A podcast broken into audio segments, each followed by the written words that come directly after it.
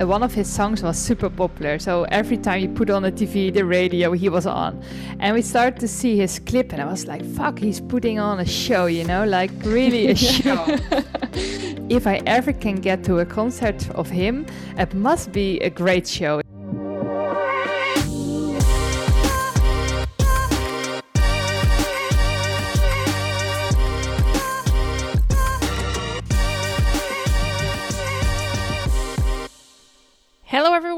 And welcome to a very special, tiny little series of the Fever Talk podcast. So, we all know that the World Championships, the Cyclocross World Championships in Fayetteville, are approaching really quickly. And heading to this big race, I thought it would be fun to get to know the riders that will be racing at the front of the races in Fayetteville we're used to seeing them race, we're used to seeing the athletes, but I thought it would be fun to get to know a little bit who are the humans behind these athletes. So, leading up to the World Championships, I will try to make as many episodes as I can. So my goal is to create episodes that will be about 20 minutes and the goal will just be to get to know the athletes. So asking questions like what they like to do in their free times, what do they have a secret talent that we don't know about and questions like that. So I'll try to do as many as I can, but I'm also preparing for the World Championships, so bear with me if the quality of the audio or if you know, if all of this is not perfect, um, my goal is just to create something fun and allow you to get to know the riders a little bit more so it can be even more fun for you to cheer when you show up in Fayetteville for the World Championships. So, thanks again to everyone uh, for listening. Thank you to all the athletes who agreed to participate with me.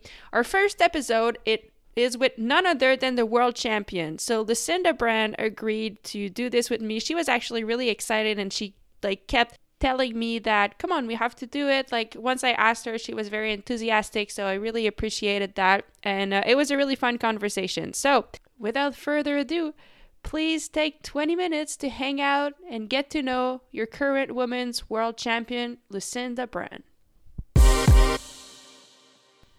This episode is presented to you by my friends at Whoop. Now, if you're not familiar with Whoop, it is a wearable device that monitors your recovery, your sleep, your training, and your health while giving personalized recommendations and coaching feedback. We are now three weeks until the World Championships, which is the biggest race of the year for me. And I want to make sure that I use each day to prepare the best I can and I can optimize each day. So the whoop will be crucial crucial for me in that preparation. We've been collecting data all year with the whoop and by now I know much better what behaviors help me to perform at my best and recover at my best. So, in the le- weeks leading up to the Worlds, I'll make sure to use those behaviors and I'll keep monitoring all of my metrics. So, my HRV, my recovery, my resting heart rate, my body temperature. And with those metrics, I'll be able to know and adjust every day. So if I wake up and I'm feeling great, I'm in the green, maybe it's time to push the envelope a little bit and push the limit. If I'm not feeling so well and my whoop tells me so, maybe it's time to take an easy day to make sure I can come back stronger the next day. I'll also be, be using the co- the sleep coach, which tells me what would be the optimal time to go to sleep to wake up feeling as recovered as I can. So, three weeks to go, time to go all in, and the Whoop will help me to really get the best out of myself every day until the World Championships. If you'd like to try the Whoop for yourself, you can go to whoop.com. That's H uh, that's W H O O P.com and you can use the code Maghalie M A G H A L I E to get yourself 15% off. Thank you to Whoop and thank you guys for listening. Thank you so much for for doing this. I really appreciate that. First, you were the first to reply, but also you were enthusiastic about it. You're like, you know, you like kind of came back to me a couple times, like, oh, we have to do it. So thank you. That's pretty cool. Yeah, yeah. I mean, I really like that you want to put the effort in to get to know riders uh, also in other part of the world and not only in Europe. And uh, I know how important it is to know a little bit background story as well, um, because then you can identify it with people, and that's what at- make you more attractive to to watch something and that you really have the feeling to know a bit more about someone. Mm-hmm. yeah absolutely. I i mean I, I that i totally agree. That's actually the main goal so so let, let's dig in i guess. Um just Let's let's start with this. How do you think your teammates would describe you? Ooh, straight away a difficult one. Well, I'm very straight on. So um, sometimes not the easiest one at, at that point as well because uh, I'm straight on when it's nice, but also if it's not nice. so you yeah. straight away know yeah. at which point you are with me. Uh, but they also see me as a hard worker, as a honest person, I think as well. Um, and uh, also someone who, uh, yeah, uh, loves a good atmosphere or oh, at least I, I hope they I hope I mean, yeah. think yeah. like this. yeah, I mean, I love that you say you're straight on, especially I think in a team like on a road team where everyone has to work together. That's probably a good quality, being able to tell people when it's good, but also like, hey, this is not good and we have to improve. Like that's pretty important. I would, I would. Yeah, think. that's definitely true. But of course, you also need to think about how you uh, bring this. Of course, not everybody is the same, and um, that's something I need to keep an eye on sometimes because when emotions come high, you're so fanatic, then sometimes you're a bit too fast. And um, yeah, uh, in Dutch we say too short through the corner. I don't know if there's a correct English uh, saying for that. You are, uh, yeah, you lose a little bit uh, the eye on on like how the per perspective of an uh, from another. Okay. Okay. Well, that that's good. Um, now, what do you? I mean, we know that you ride a lot, you race a lot, but what do you like to do in your free time? Yeah, there's not so much free time, I have to no. say, but um, no. yeah, then it's it's nice to catch up with some friends. Um, uh, I like to ride on my motorbike if it's nice weather, so that's also not so easy in the Netherlands. If you have free time, that is also good weather then. But uh, next to that, I also uh, like to work at my house. There's still some stuff it's not finished, and um, then it's nice to work on it yourself. So there are always some little things to work on, uh, and and to uh, yeah spend the time. Yeah. Okay. Now, um, I mean, I'm sure you've you've said probably many times in interviews how you became a cyclist, but my question is a little different. Um, did you always know that you wanted to be a professional cyclist? And if not, like if you were not a professional cyclist what you would what would you like to do so i guess like two two different questions yeah well uh, yeah i was riding my bike already for really young time from young uh, age uh, and I never had any clue that I could become a professional cyclist. Uh, I was dropped as one of the first in most of the left uh, uh, races. Um, I wasn't really training because that was not where I took out the most, most fun. And so that really came slowly. And also, um, yeah, on that age, like some children at the age of 10, 12 are really like busy with what they want to become, but I wasn't mm-hmm. really uh, actually. So, but um, yeah, slowly just following my school. Uh, then there was also the time that I started to realize if I put more energy in cycling, that at least I could try to become a good cyclist. And I still didn't have any clue to get on the point mm. where I am now.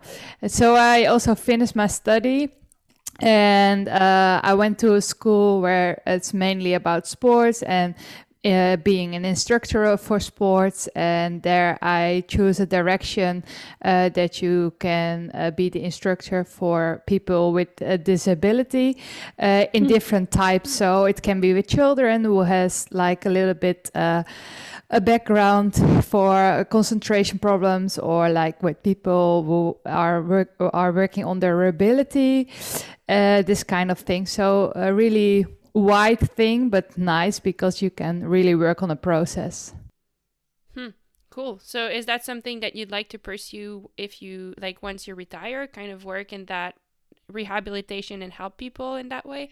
Yeah, I feel like every single time that something comes on my path, is it just on TV, like a program, or like really a person who's working on it? I feel like I get motivated and want to get involved or the interest is there to get to know more about it. So I definitely want to do something with that. And I think it's a combination from the drive I have myself to improve myself that I also want to help others to improve their self. Hmm. Yeah. Oh, that's super cool. Um, okay. Now, I mean, one question a little bit about cycling. I'm curious when you became a world champion last year, how how did it feel? But also, did it change um did it change you in some way you know like um and we'll get we'll get to that later but you i know like you're a big advocate for women's cyclocross and i'm curious did did you feel like this came with being a world champion that you wanted to be to help the sport better um to help the sport become better? Like i don't know like how how did it change you to become a world champion if it did um, well, it definitely did on some parts. Uh, first of all, it was really a relief because uh, I had some world championships already before where maybe had the possibility and didn't took it, and uh, then I had a period where I was uh, racing very well and that I became one of the favorites on the championships, but still didn't took it. So then it's a big relief if it finally works out the way you are dreaming for of and um, then uh, not straight on, but like after the the break of the season went over, I realized like that I reached that goal, and I still wanted to win races and show the jersey, but I also felt kind of calm down, like. Um, mm-hmm. Not the pressure that you you uh, still need to achieve that goal for yourself, so um, that that's something really nice. Of course, uh, you it gives yourself a little bit more freedom. Of course. Uh, mm-hmm. on the other hand, also especially if it works out, then to show off the jersey so great I'm doing right now. Um, yeah, I am a person who looks critical to some points and then like i said already in the introduction then i also want to uh, tell that and share that um, and now i'm uh, in the position as a world champion i also do realize that uh, you can use that voice. So if it's possible to use my voice in that way um, to uh, bring the sport further than it is at the moment, then uh, yeah, I really uh, try to do my best in that part. Mm-hmm. And and for people who are listening and may not know, like Lucinda last year was the one who, in basically reached out to the Cyclist Alliance to make sure that all the women's races would be at least 50 minutes, which has been respected most of the time this year. And now she's advocating again for making sure the 80% rule is is respected because sometimes it brings uh, problems in the the lead up of the race. So I mean, she's done a lot for our sport, which is which is pretty cool.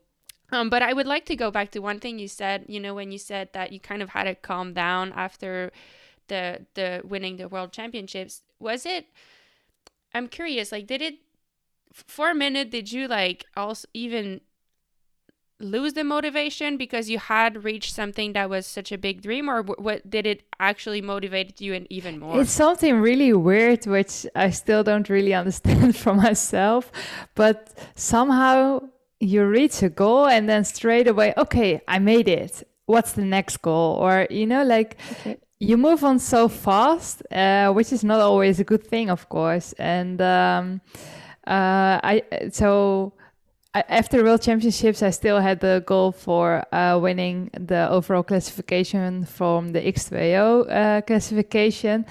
Uh, then the the focus was on this, and then after the season, you have also evaluation of course about the season how things went. So then you start to realize like hey what you actually did. And um but i also um yeah, never had the feeling like, okay, it's fine like this, and um, let's move on, do something else. Because uh, I also know that I still can improve so much. So it's not only about winning the races, of course, that's the main thing, main goal, and uh, but but still, if I win the race, sometimes I look back and I see uh, things which I can improve, and that's where I want mm-hmm. to work on, and that's make mm-hmm. keeps it so interesting.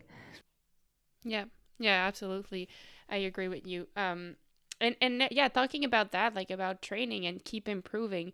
Um, can you take us inside? Like, I, I maybe I'm wrong. Like, is it true that you guys on on the on your team sometimes you meet up like a few times, like maybe once a week or whatever, a few times in the season to train together? Yes, yeah, we yeah. try to um, close to the start of the season. Uh, from then on, we first we start kind of kick off with a training camp from one one and a half week.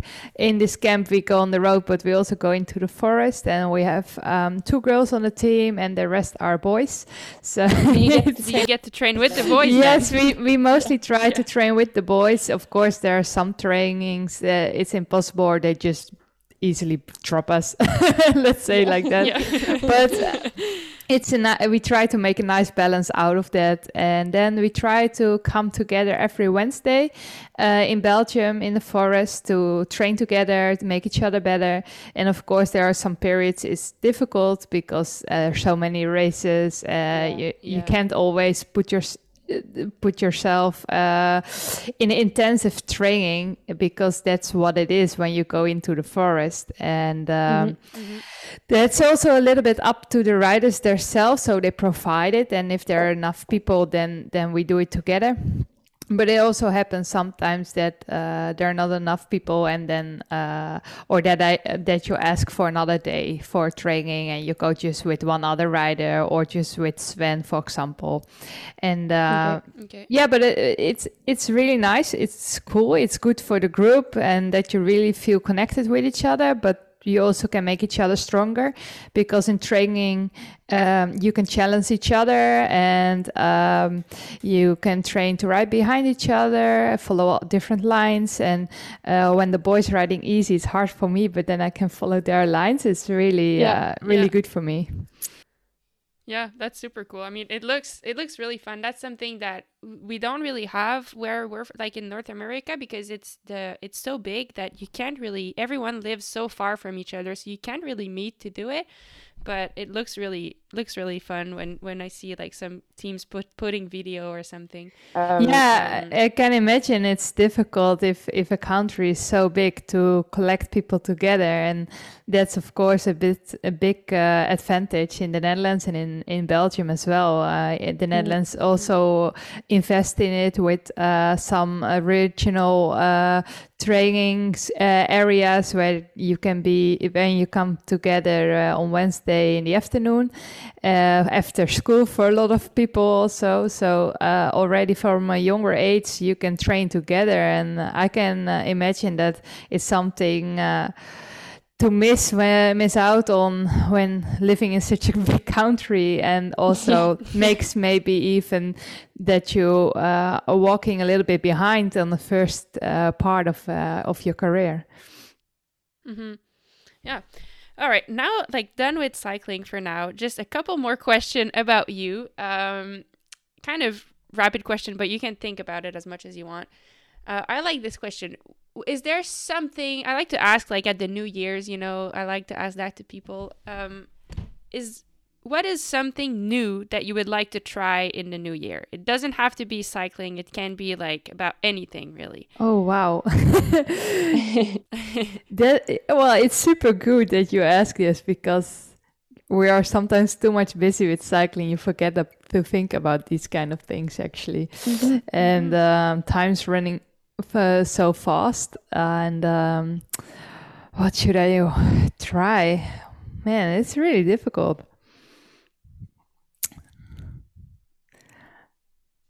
Yeah, uh, I don't even know which way to think. Stupid or not? well, I, mean, it, I mean, it could be like it could be you want to try to like cook more or it could be like oh i want to try photography or i want to try you know it could yeah, be anything yeah. really. well i think i can really work on having a bit more structure in that part and then i do have more time to uh, really cook well because I did that in the past and I put it a little bit on side. But actually, when I do, like for example, for Christmas, you try to do a little bit more your best, yeah, and yeah. then I'm I do enjoy it. So let's yeah, it actually is a good point. Like I mean, in the end, food you you need to you, every everybody needs food, and uh, it's a perfect thing also to share with others and to uh, make a more relaxed moment from it.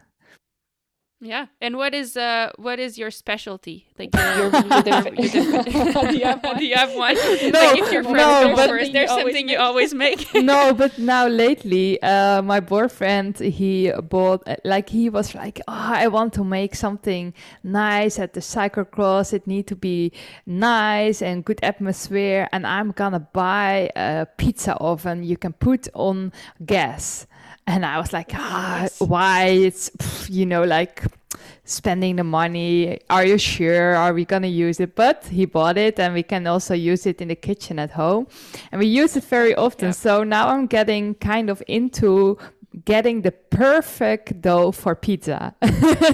Yeah, uh, I love that. I my boyfriend and I also bought one like that, and it's so fun. It makes really good pizza. It's so it fun does. so fun to have yeah and it's really simple. It's super simple it's super cool and you start to read on the internet about making pizza and you're like i didn't know there's so many options. So it's something cool you know like if you think about a pizza think about something easy right?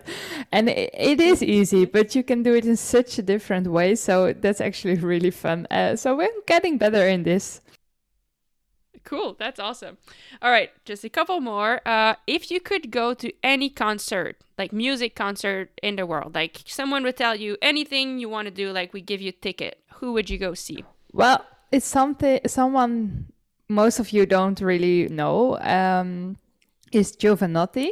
It's an Italian singer, and it's more like a pop singer. And um, the thing is, like actually already really a few years ago. I was on holiday in Italy and uh, one of his songs was super popular. So every time you put on the TV, the radio, he was on. And we started to see his clip, and I was like, fuck, he's putting on a show, you know, like really a show.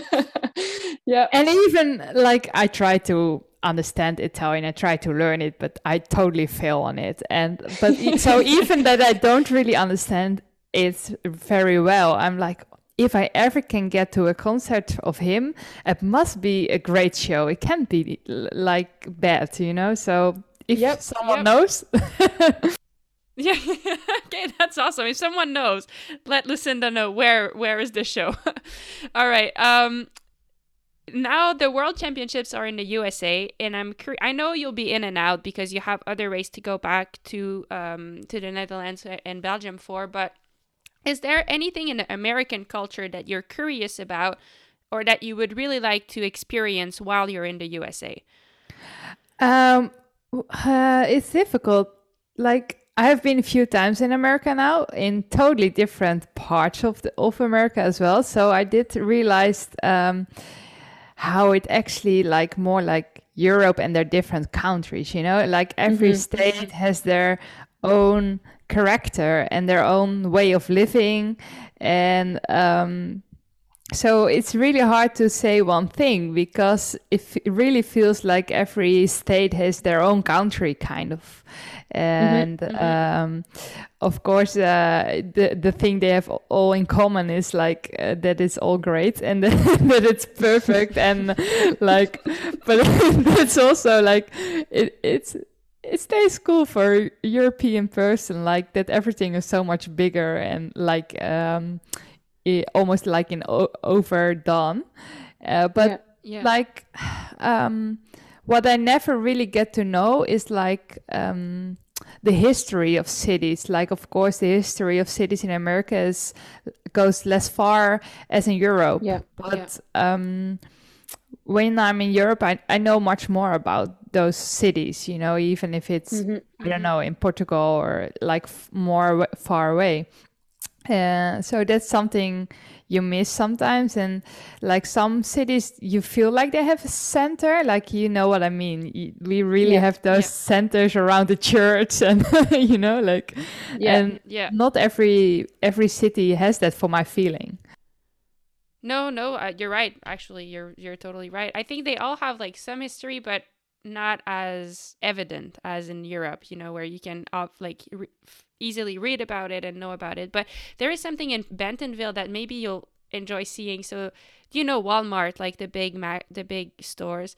So their f- Walmart is from there. It was like built in that city, and there they have like a Walmart museum, and it's like it feels kind of weird, you know. It feels fake, but it's kind of cool to walk around and see a little bit. And I mean, when you think about it, like it's not the same history as in Europe where they have wars and like all these things, but it's still it's very much America. So it's kind of cool to see if you have. yeah well if i have Yeah, time yeah. i'm definitely gonna uh, look into it because i Yeah. did knew Yeah. that um, the walmart is from there that it all started there and it's uh, I th- is it the biggest uh, uh, supermarket park uh, pack of america i think or I think so. I think so. Yeah, definitely one of them. yeah and uh, so no that's interesting i'm like from the biggest supermarket in the netherlands i kind of know the story so Yeah.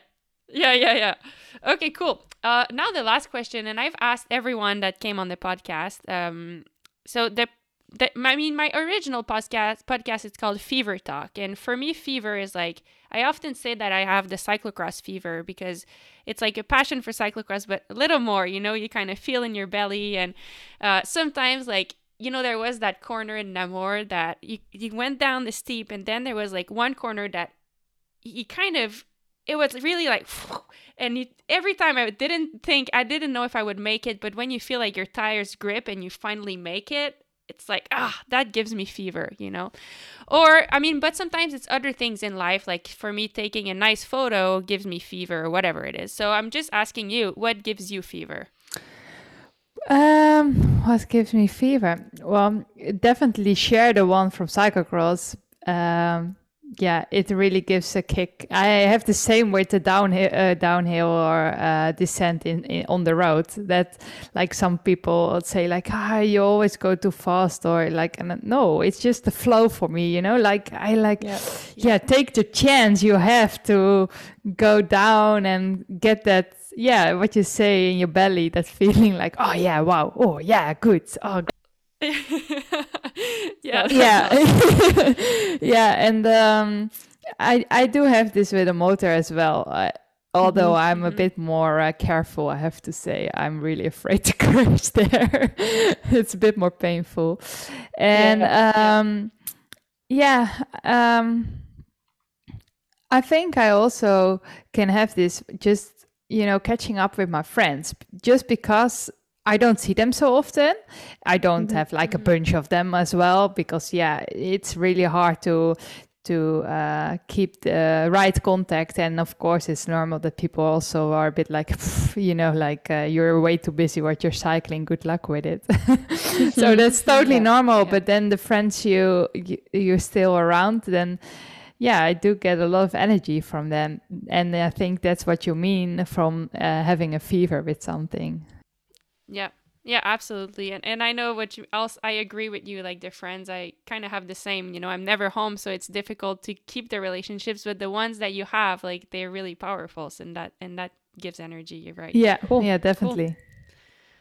All right. Well, I mean, that's I would I would have so many more questions like where you want to go for a big motorbike trip and if you would do like but but anyway, like there's that I already took enough of uh, Yeah, your time. yeah, well, I have to say, always when I'm riding in the mountains, you get those motorbikes passing you, like, and then I'm jealous, you know, like I want to swap actually. I mean, some places, yeah, are so pretty in Europe. Yeah, so definitely when once I get the chance to leave the bike home, I will take the other bike to to go to the mountains. Sweet. Awesome. Well, thank you so much, Lucinda. And uh, I mean, best of luck for the rest of the season and for Worlds. I'm, and I'll see you around, but um, sometimes it's busy at the races. We don't have to say it. So thanks for doing it, and thanks for what you're doing with for the sport. Thank you. Thanks for getting this on.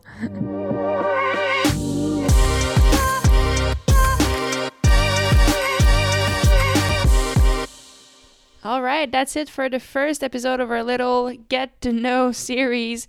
Uh, thank you, Lucinda, for wanting to be the first one to participate. And thanks everyone for listening. We'll see you at the World Championships in a couple of weeks.